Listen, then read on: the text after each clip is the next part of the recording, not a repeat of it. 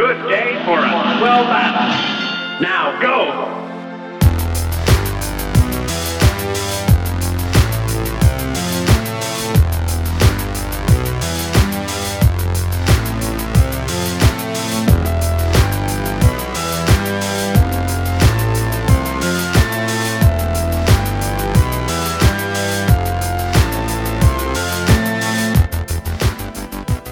Aí, pessoal, tudo certo? Eu sou o Guilherme Pereira e sejam bem-vindos ao episódio 36 do InPixel Podcast, o seu resumão semanal das principais notícias do mundo dos games. No episódio de hoje teremos resumo de notícias do dia 23 a 29 de janeiro, episódio para finalizar o mês que foi muito bom, no geral foi muito bom. Essa última semana foi muito boa, a semana retrasada também foi muito boa. Essa última semana, por exemplo, a gente teve as notícias de reestruturação interna da Konami, também as mudanças do Xbox Live Gold e muitos lançamentos bem interessantes nessa última semana. Foi muito bom.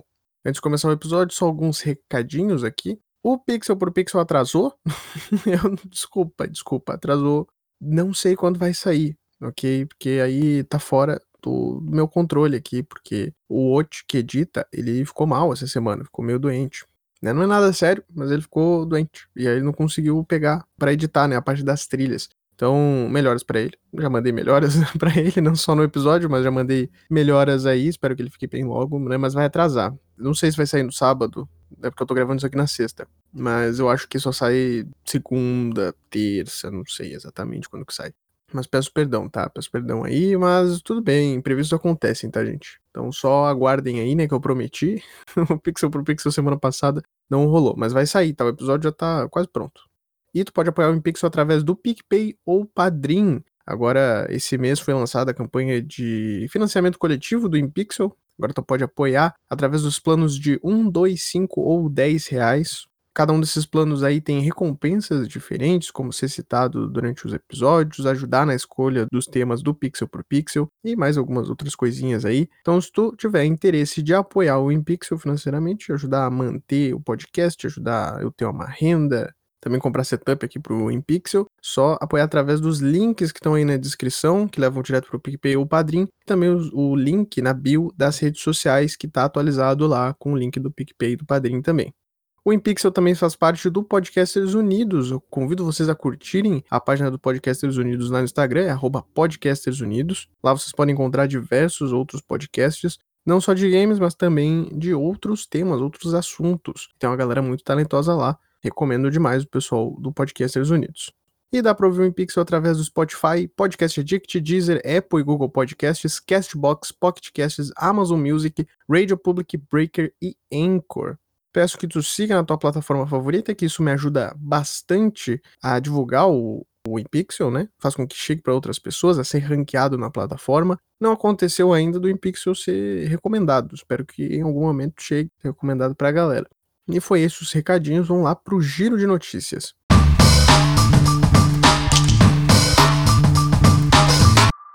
E já foi anunciado pela EA que Skate 4 é realidade e tá em produção para quem não manja da série Skate, diferente de Tony Hawk, que é mais voltado pro arcade, onde tu aperta alguns botões ali, tu lança um 900 no ar, 900 é aquela manobra, o Skate 4 e o Skate, na verdade, em geral, ele é voltado para ser uma série mais realista, tu precisa usar alguns comandos específicos e depende muito de física também, como que tu vai aplicar os movimentos, né, as manobras com o skate.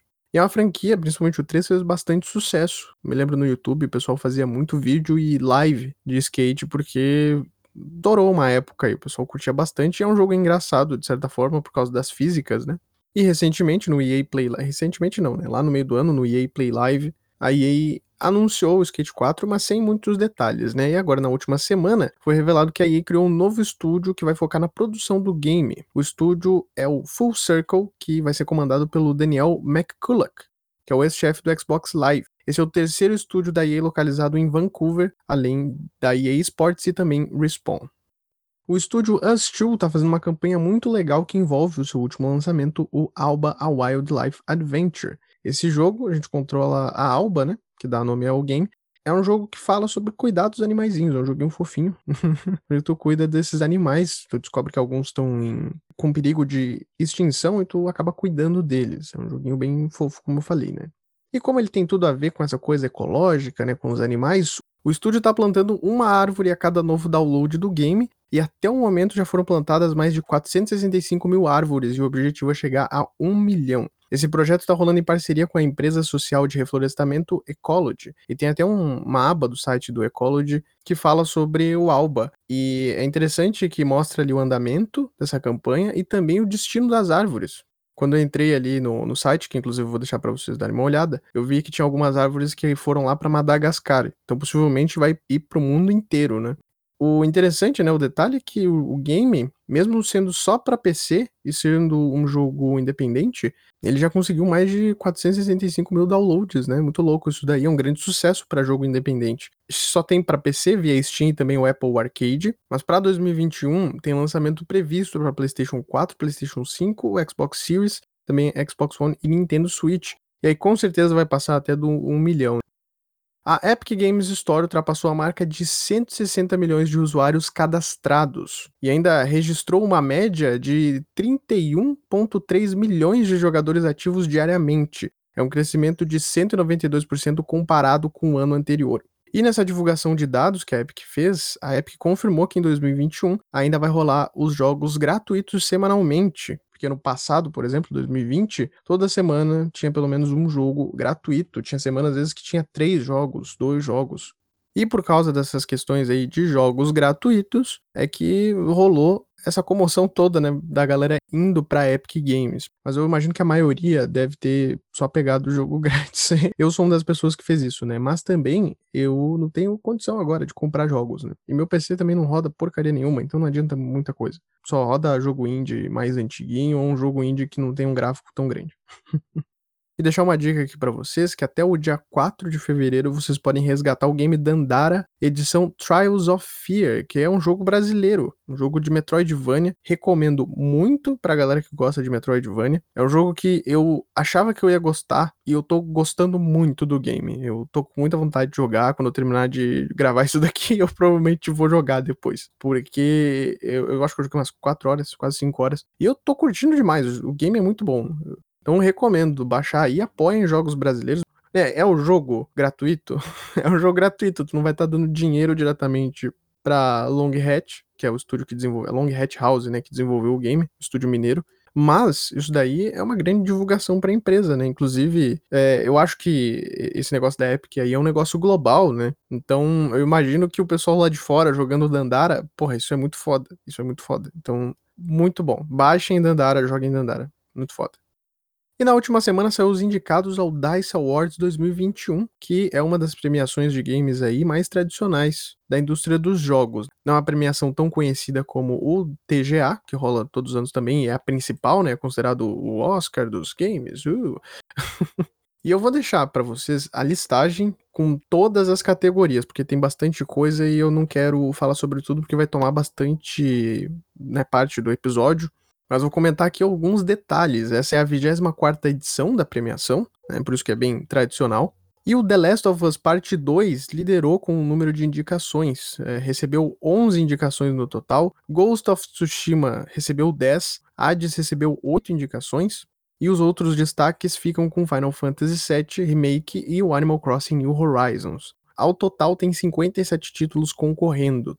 Mas a lista de melhor game do ano, não, quer dizer, os indicados ao game do ano, né, são só cinco, e são esses daqui, ó, o Animal Crossing New Horizons, o Final Fantasy VII Remake, Ghost of Tsushima, Hades e The Last of Us Part 2. Comparado com a categoria game do ano lá do The Game Awards, aqui só não tem o Doom Eternal, mas de resto tá tudo igual.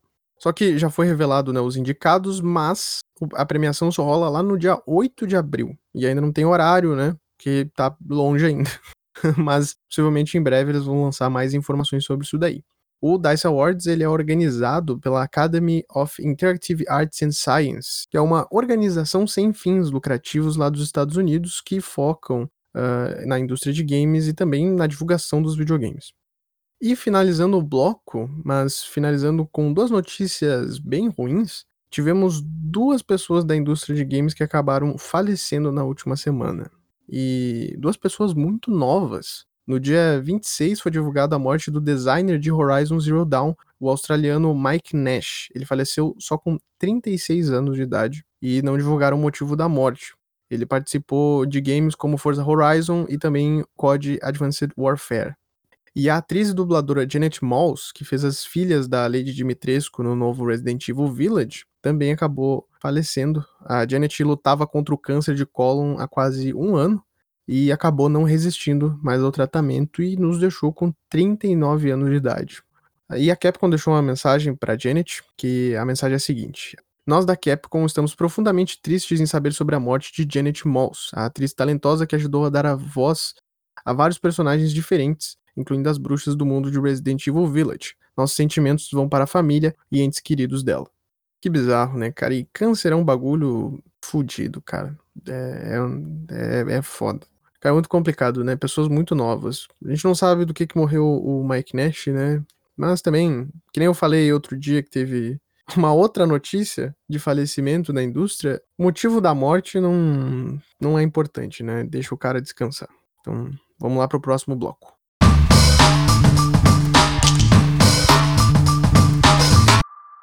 Bom, iniciando o bloco de lançamentos e novidades com os lançamentos da última semana. E teve bastante coisa bem interessante. No dia 26 de janeiro, Cyber Shadow, game de ação e aventura retrô desenvolvido pelo desenvolvedor Arne Megaschool Hanziker, de Shovel Knight. Nesse game, a gente controla esse ninja samurai que corta tudo com a espada aí, com a katana dele, e tem que impedir essas formas sintéticas. Até por isso que o nome do jogo é Cyber Shadow, né? Essa mistura de elementos mais antigos com elementos mais futuristas. O game está disponível para PC, PlayStation 4, Xbox One e Switch. No dia 28, a gente teve diversos lançamentos. O primeiro foi o Curious Expedition 2. Nesse game, a gente embarca em uma expedição ambientada no século XIX, mas no século XIX alternativo, onde dinossauros e algumas criaturas gigantes ainda existem. O game é um roguelike e RPG do estúdio Machine Manch e é um exclusivo de PC. Inclusive, o Curious Expedition, ele utiliza alguns elementos de RPG de mesa. Tu faz algumas jogadas com os dados, como se fosse um RPG de mesa mesmo, é bem interessante.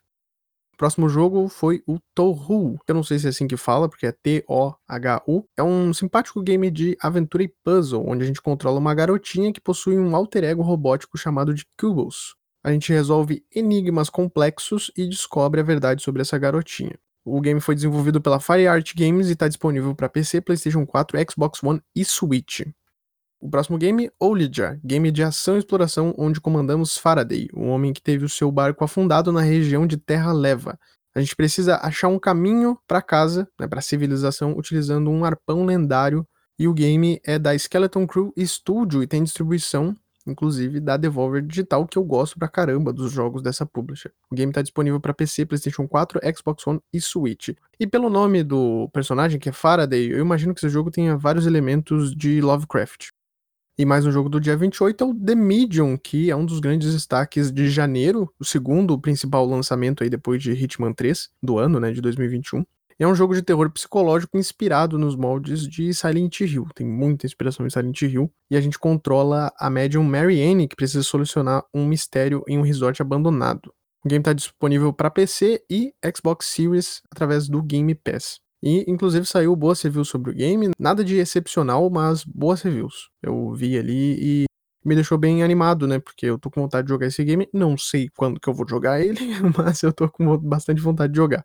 Saiu um trailer de lançamento também, que eu vou deixar o link para vocês darem uma olhada. E além do mais, saiu uma notícia que talvez o game chegue para PlayStation 5, de acordo com o produtor do game, o Jacek Zieba, que não negou que o game pode chegar para o console quando foi perguntado sobre os planos do The Medium. Né? Isso aconteceu anteriormente porque eu acho que no Blair Witch, que também é da Bluebird Team, o jogo só ia chegar para PC e Xbox, e depois de um tempo chegou para PlayStation 4 também.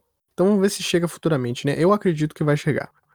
Penúltimo jogo do dia 28 foi o Monstrum 2, game de terror multiplayer da Team Junkfish. Nesse game, com fases criadas aleatoriamente, controlamos uma equipe de sobreviventes que precisam fugir de um monstro que é controlado por um jogador. E o jogo se passa em uma base aquática. É um exclusivo de PC e eu acho que ele é bem inspirado em Dead by Daylight, que faz bastante sucesso, né? Um game que o pessoal curte bastante, onde tem um perseguidor, um killer, né? Um assassino, corre atrás dos sobreviventes e eles têm que escapar. E o último jogo do dia 28 é o Disjunction, que é um RPG de stealth que se passa no ano de 2048 em uma Nova York distópica. Nesse game controlamos três personagens diferentes e com habilidades singulares que são usadas para desvendar uma conspiração na cidade. O jogo é da Ape Tribe Games e está disponível para PC, PlayStation 4, Xbox One e Switch. E eu fiquei muito interessado nesse jogo, quero saber mais sobre ele, jogar ele, porque o, o, estilo dele me agradou bastante e ser um RPG de stealth me animou bastante essa ideia. O último jogo foi no dia 29, foi o Gods Will Fall, game de ação e aventura com elementos de hack and slash da Clever Beans. Nesse game, a sociedade não quer mais seguir os caprichos dos deuses tiranos e se revoltam contra eles. Então, o objetivo do game é derrubar Deus por Deus. Essa é, é a loucura do jogo. E o gráfico é interessante, me parece muito bacana esse game. Eu curti muito a ideia dele. E ele está disponível para PC, PlayStation 4, Xbox One e Switch. E além desses lançamentos, a gente teve dois relançamentos que rolaram no dia 29. O primeiro foi o game de terror psicológico Silver Chains, que chegou para PlayStation 4, Xbox One e Switch. Só estava disponível para PC anteriormente. E o outro game é o The Pedestrian, que é um game de puzzle onde a gente controla aqueles bonequinhos de placa, sabe? Tipo a placa do banheiro, que a gente controla aquele bonequinho. E é um jogo de puzzle muito bom, o pessoal fala muito bem dele, e ele chegou para PlayStation 4 e PlayStation 5. Esses foram os lançamentos da última semana, e agora a gente vai para os lançamentos e novidades, só que, gente, falhei com vocês, porque eu prometi no último episódio, falei, não vai ter mais game, não vai ter mais game adiado. E o que, que aconteceu? Isso mesmo, eles foram contra mim de novo. Dois jogos adiados. Dois. Perdão, peço perdão, ok? Prometi para vocês, mas agora teve. Eles disseram: ah, não, não quero saber, vamos adiar mais um jogo aí. E o primeiro game adiado, que foi avisado ali no dia 26, é o The Lord of the Rings Gollum, que ia chegar esse ano, mas agora foi adiado lá para 2022. Sim, é um novo jogo do Senhor dos Anéis, mas dessa vez o foco é no Smeagol, né, no Gollum, e o interessante é que é um jogo focado em stealth. Isso que eu acho mais interessante, em vez de ser aquela coisa meio óbvia, quando a gente pensa no jogo do Senhor dos Anéis, onde a gente luta corpo a corpo ou utiliza magias ou coisa do tipo. No mesmo dia de divulgação né, do adiamento, a Anacon, que é a publisher do game, revelou que está trabalhando com a Daedalic Entertainment, que é um estúdio de desenvolvimento de jogos que vai estar tá cuidando né, da, do desenvolvimento do game junto com a Anacon Studio, porque tem a Anacon Publisher e tem também a Anacon Studio. E esse novo game do Senhor dos Anéis tem lançamento previsto para 2022, né, que nem eu falei, e chega para PlayStation 5, PlayStation 4, Xbox Series, Xbox One, Nintendo Switch e PC.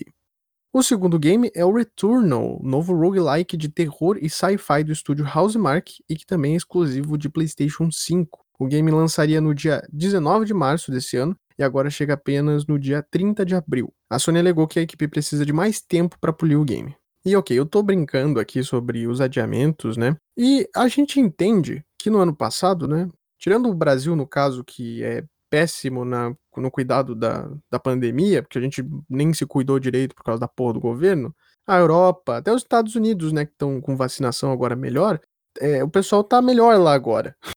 tá, tá, melhor, tá conseguindo ir trabalhar e tal, saindo da parte remota, mas a gente sabe que 2020 atrapalhou muito a produção dos jogos. Só que mesmo assim, o pessoal tinha que ter uma noção, né, na hora de colocar as datas do jogo. Porque, pô, os caras botaram para março e aí eles perceberam, bah, não vai dar tempo, aí eles mudam lá para abril. Não é muito distante um do outro, no caso, né, mas sabe, por, por quê? Na minha cabeça, eu, por mim, né, se eu fosse dono de estúdio aí, de publisher, eu só colocaria a data do jogo quando ele tivesse uns 90%, 80% pronto. E eu colocaria sempre para mais fora da previsão, assim. Ah, o jogo lançaria daqui cinco meses, bota para uns oito meses, então, a data de lançamento, porque se acontecer da gente terminar antes, em vez de adiar, adianta, né? adianta mais. O pessoal acho que não tem essa coisa na cabeça, eles querem sempre lançar na hora. E aí faz esse tipo de coisa, sabe? Tá bom que tá complicado, e a gente sabe que tá complicado. Mas, sabe, se o estúdio não coloca a data de lançamento, a gente fica de boa. E quando eles botam a data, a gente, ah, beleza, tá para lançar mês que vem, hum, daqui três meses, cinco meses, final do ano. A gente fica de boa, mas quando os caras botam uma data e depois eles adiam, a gente fica puto. Então, na minha cabeça, eu acho que faz mais sentido as empresas colocarem um tempo para mais, sabe? Ah, daqui três meses a gente acha que lança o jogo. Vamos botar então para cinco, seis meses da data de lançamento e qualquer coisa em vez de adiar, a gente adianta e o pessoal vai ficar mais feliz, entendeu? Acho que faz mais sentido. Então, gente, perdão. aí por ter adiado mais um jogo. Mais dois jogos, no caso, né? Perdão mesmo. Esperamos que não tenha mais jogos adiados esse ano. A SNK revelou mais um vídeo de gameplay de um dos personagens de The King of Fighters 15, e dessa vez é o lutador Benimaru. Com isso, somando os outros dois personagens revelados, temos a equipe Team Hero formada, com o Benimaru, o Shunei e o Meiten Kan. Mais uma vez eles lançaram um vídeo curtinho, com menos de um minuto, vou, deixar o link na descrição para vocês darem uma olhada. E não tem nada demais nesse, nesse vídeo aí de novo. E novamente a SNK e nada, nada de datas, nada de plataformas. Eu não consigo entender a cabeça dos desenvolvedores da SNK que não botam pelo menos as plataformas disponíveis. Já lançam todas as coisas do jogo agora e aí depois eles vão lançar as plataformas e as datas. Eu não sei. Eu, eu os caras estão malucos das ideias, mas tudo bem. Possivelmente, na próxima semana, eu também vou estar tá falando sobre um novo trailer gameplay de personagem aí. Acho que eles vão revelar todos os personagens do jogo antes de lançar a data e a plata as plataformas.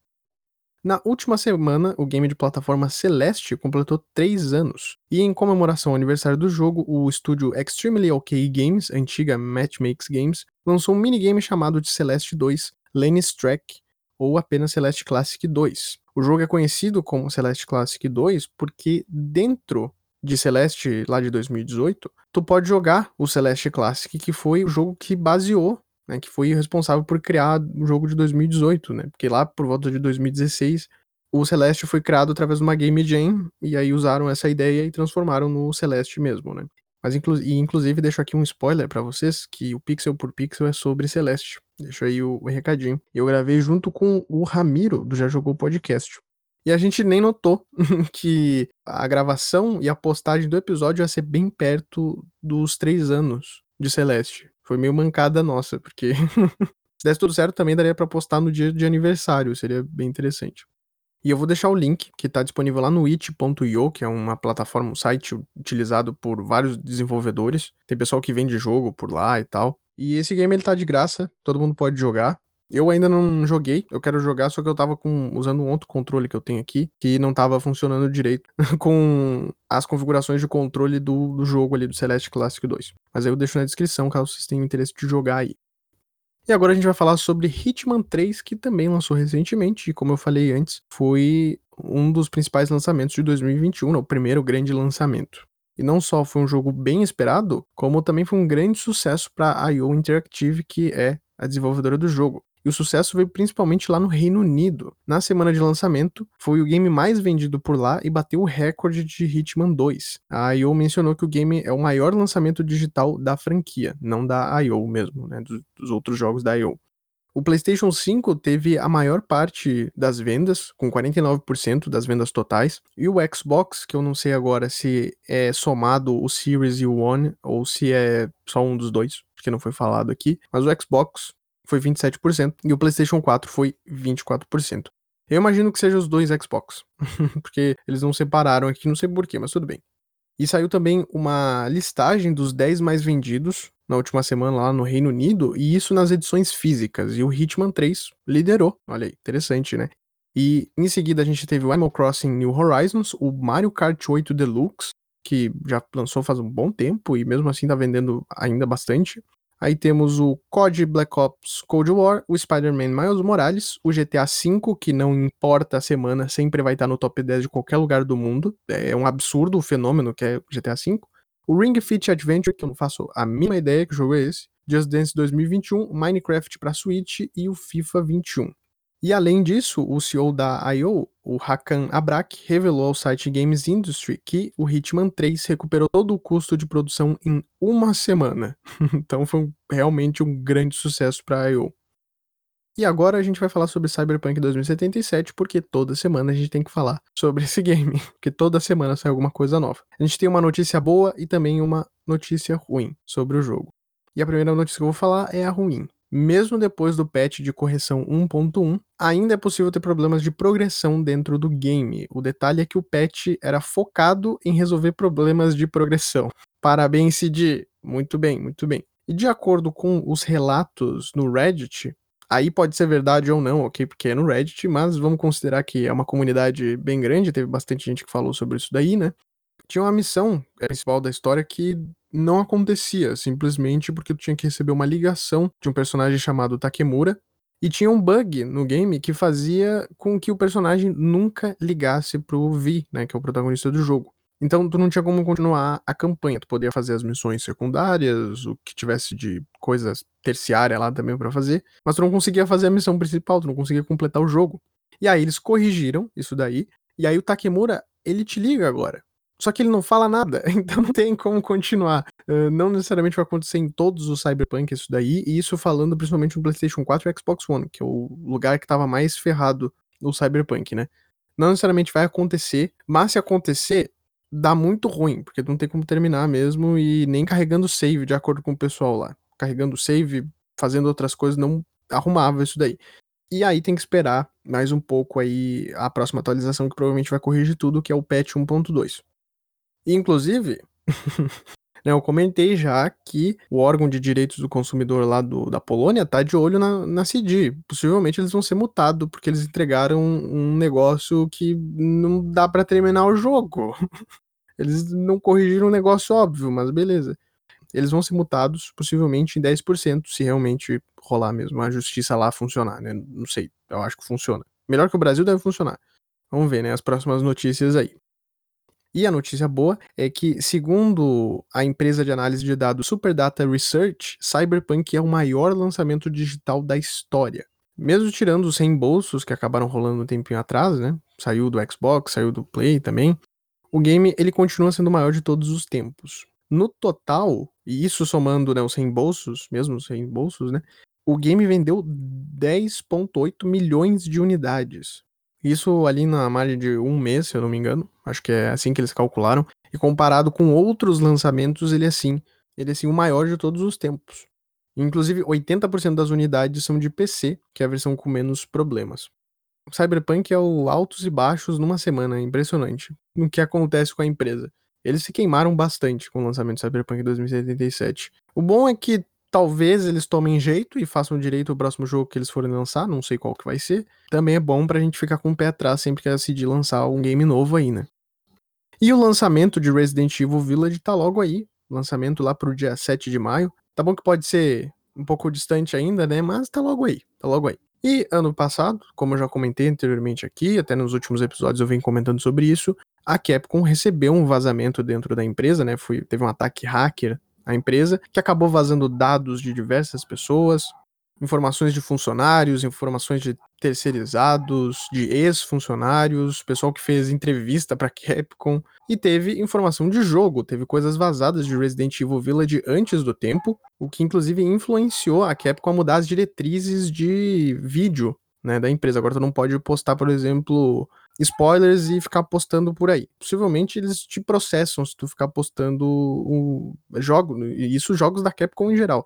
Se tu ficar postando jogos da Capcom sem comentário ou coisa do tipo, o vídeo pode ser removido, né, em qualquer lugar que seja, e dependendo da situação tu pode levar um processinho aí. Mas é só nessa questão, se fizer conteúdo sem um conteúdo a mais, né, que seria o conteúdo do criador mesmo. Se tu só coloca um vídeo lá do jogo, não pode. Eles vão remover o vídeo. Agora, se tu comenta por cima do vídeo, ok, não tem problema. E aí, por causa desses vazamentos, rolou na última semana uma gameplay de batalha contra um boss. rolou isso daí, do, do, nada. A Capcom foi muito rápida para remover o vídeo, mas não foi tão rápida para fazer com que outros usuários é, não, consegui, não conseguissem baixar o vídeo e espalhassem para outras pessoas. Então, um cuidado aí pra galera, tá? Que tá esperando Resident Evil Village e não quer receber nenhum spoiler, cuidado, porque até maio, até o lançamento do jogo, muitos spoilers estão por vir aí, porque o game já vazou antes, né? Por causa desse vazamento.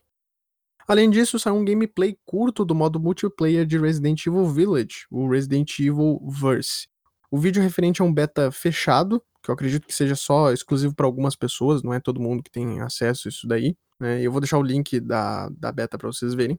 E nesse vídeo a gente pode ver a gameplay da Claire Redfield, uma das personagens que a gente pode utilizar dentro do game. Também tem o Leon, a Jill, alguns vilões da série também, dá para ser usados, né, durante o, o jogo. E dá pra notar nessa gameplay que quando a gente morre, tu acaba virando um monstro que também pode atacar os outros inimigos. E o estranho é o que o game só vai chegar para PC, Xbox One e PlayStation 4, mas com a retrocompatibilidade é possível jogar ele na nova geração. E ele vem gratuitamente com o Resident Evil Village. Comprando Resident Evil Village para qualquer plataforma, tu tem acesso ao game. E o game ele vai ser tipo um free for all, aquele modo de jogo onde o pessoal se enfrenta, né, entre si, vai se matando durante o mapa. Não sei se vai ser só isso. Tomara que não seja só isso, porque senão o jogo vai ser enjoativo pra caramba, né? Se for só um free for all. E outra coisa eu tinha mencionado no último episódio sobre o Resident Evil Showcase, né, que o Resident Evil Verse teria um gráfico mais de quadrinhos, mas eu acho que foi só na hora da apresentação ali que eles deram um destaque, apareceu um gráfico um pouco diferente, sabe, um efeitozinho de câmera assim. Mas o, o game ele vai ter um, um, gráfico mais atual, né? Não vai ter aquele gráfico mega top, nem do próprio Resident Evil Village, mas vai ter um gráfico com os modelos de personagens mais atuais, a Jill mais atual, o Leon mais atual. E Resident Evil Village lança no dia 7 de maio para PlayStation 5 e PlayStation 4, Xbox Series e Xbox One e também para PC.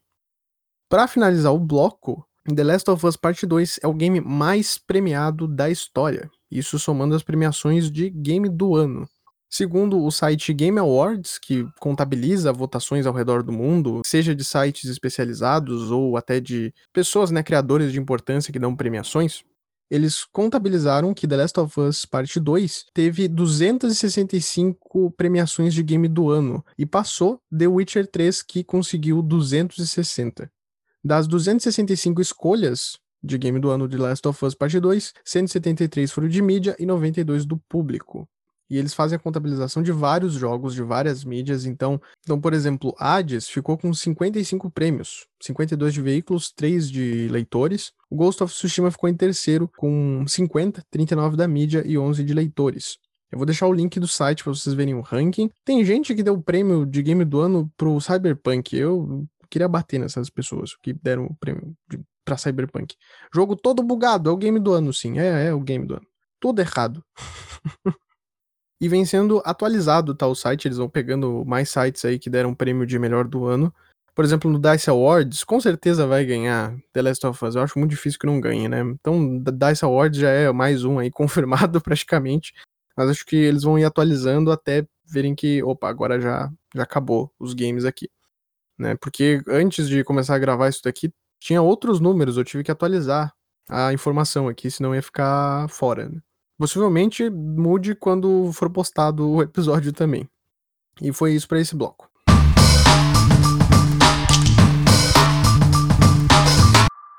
E na última semana saíram algumas notícias sobre os serviços do Xbox, mais especificamente o Game Pass e o Xbox Live Gold.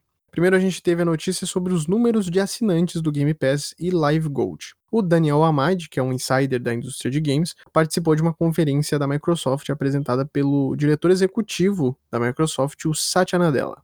O Game Pass alcançou 18 milhões de assinantes e o Live Gold teve 100 milhões de usuários ativos, somando PC, consoles e mobile. Durante a conferência teve outras informações, como a Microsoft conseguiu uma receita de 2 bilhões de dólares, somando todo o lucro de conteúdo third party, né, das empresas que fazem jogos para os consoles da Microsoft. E no informativo de lucros oficial, a Microsoft divulgou também alguns números, como a receita no setor de games ter crescido 51% comparado com o outro ano, né, 2019. Os serviços do Xbox subiram em 40%, e a receita também de hardware subiu para 86%.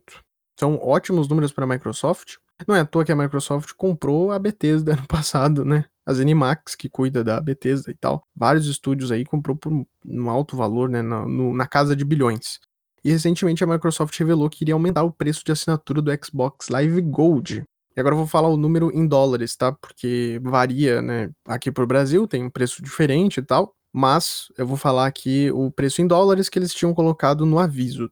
Assinatura mensal, né, pagando de mês em mês, sairia por R$ 9,99 no original, né?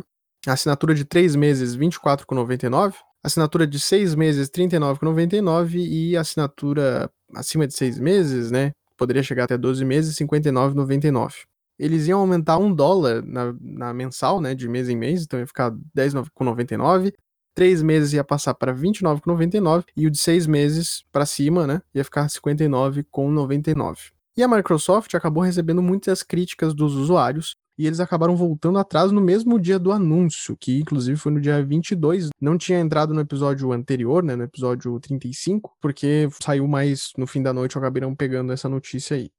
E como eu falei, né, eles voltaram atrás, eles mantiveram os preços, inclusive eles mudaram uma regra do Xbox Live Gold que muita gente reclamava, que era de ter que pagar para jogar online jogos gratuitos, por exemplo, o Fortnite. É um jogo gratuito que tu pode jogar de boa, né? Tem microtransações, mas é um jogo gratuito mas tu tinha que pagar o Gold, né, o Live Gold, para poder jogar online. E agora eles retiraram isso. Se tu só joga jogos é, de graça e quer jogar online, agora tu pode jogar sem pagar nada. E eles ainda vão estar tá implementando isso daí, né? Não rolou ainda, mas é bem interessante, é bem melhor mesmo do que ficar pagando um negócio que tu só vai jogar de graça, né? Não faz sentido. E além disso, os usuários que fizerem o upgrade do Gold, do Live Gold para o Xbox Game Pass Ultimate, vão ganhar alguns meses no serviço. Então, por exemplo, se tu tem assinatura de seis meses, tu pagou a assinatura de seis meses, tu vai receber seis meses de Game Pass gratuito. E tu pode jogar lá de boa, né? Sem custo adicional. E eu tô falando dessa maneira porque o jeito que foi escrito aqui, que eu encontrei escrito, porque parecia que se tu já assinasse o plano há dois, três anos, tu ganharia três anos de de Game Pass Ultimate gratuito, mas não é assim que funciona. Porque tu pode assinar o plano mensal, o plano de trimestre, semestre e também o plano anual, né? O plano cheio, tu paga o valor cheio no caso, e aí tu tem acesso anual a esses serviços, mas depois no outro ano tu paga de novo, né? Funciona dessa forma. Mas é só, por exemplo, pagou seis meses, aí vai receber seis meses de Game Pass Ultimate. E eu vou explicar aqui como é que funciona cada serviço, porque às vezes tu pode ficar meio perdido, né, se não é usuário de Xbox.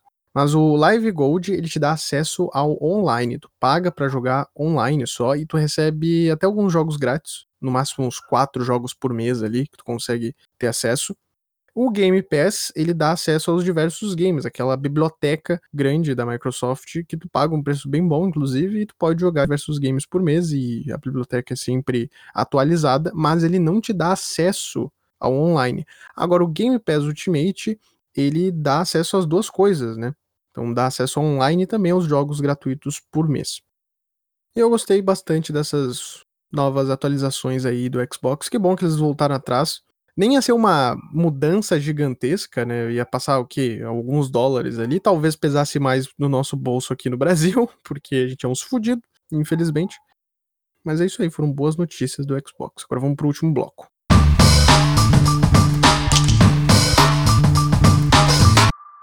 No dia 25, saiu uma notícia que pegou todo mundo de surpresa. Era uma notícia que dizia que a Konami estaria fazendo uma reestruturação interna no ano de 2021, diminuindo algumas áreas de produção.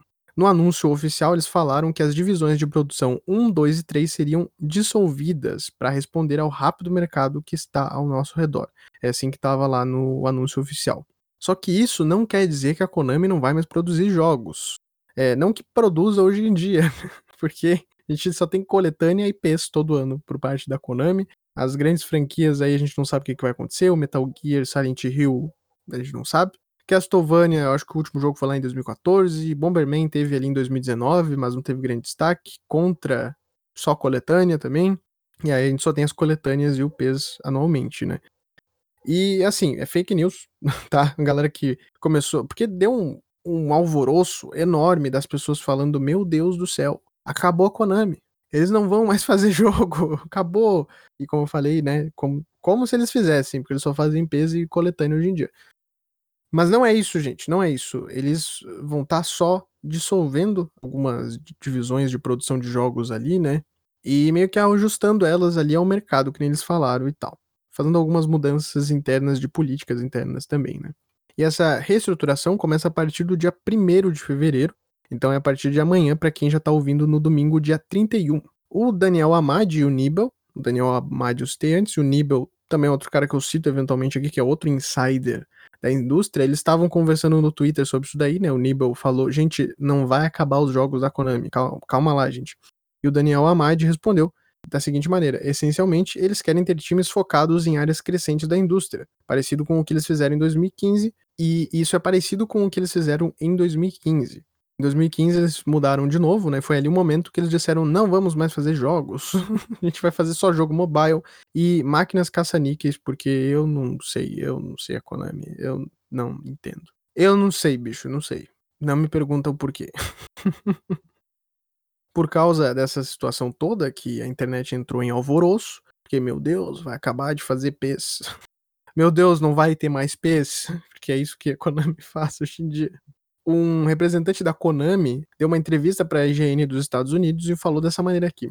As divisões supervisionavam os departamentos de produção, que desenvolviam os games. Os departamentos de produção vão reportar diretamente para a chefia, permitindo a eles responder mais rapidamente ao mercado.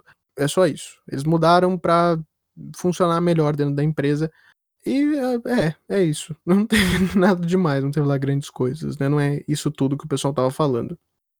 É uma pena que a gente não sabe o que vai acontecer com as grandes franquias da Konami. Né? Silent Hill todo ano sai rumor aí de que eles estão produzindo. Eu acho que eles estão realmente produzindo, mas seria com uma empresa à parte, né? Trabalhando junto com a Konami e não a Konami em si trabalhando, né? Mas eu acho que faz sentido a Sony tá trabalhando com a Konami desenvolvendo Silent Hill, né?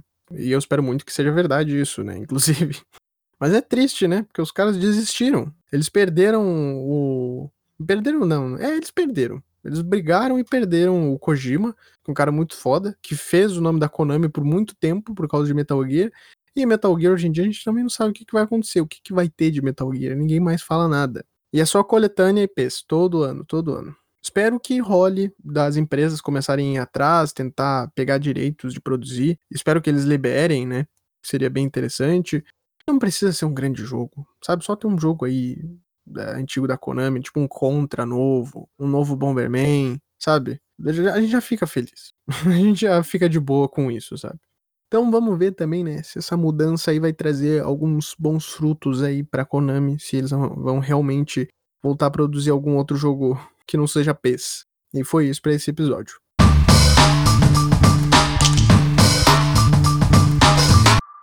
Bom, gente, muito obrigado a todo mundo que ouviu. Se curtiu, compartilha nas redes sociais.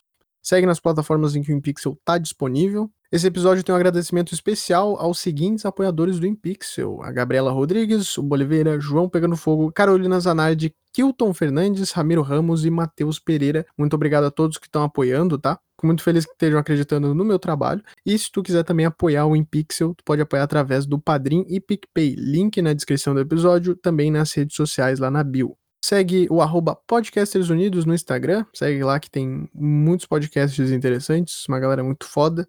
E o Pixel por Pixel sai em breve, acredito eu. Se, eu não sei, né, se já saiu, mas eu acho que não saiu ainda, quando sair esse episódio, tá? É, caso já tenha saído, desconsidera. Mas o Pixel por Pixel sai em breve, tá? Peço perdão de novo sobre isso daí. E acredito que semana que vem vai ter um Unlocked, tá? No meio da semana. Isso daí eu prometo mesmo que vai sair. Vai sair um Unlocked aí. Porque tem uma notícia aí também que ia ficar muito grande no episódio. Eu vou preferir dividir e colocar no Unlocked, tá? E é isso, gente. Valeu, se cuidem e até o próximo episódio.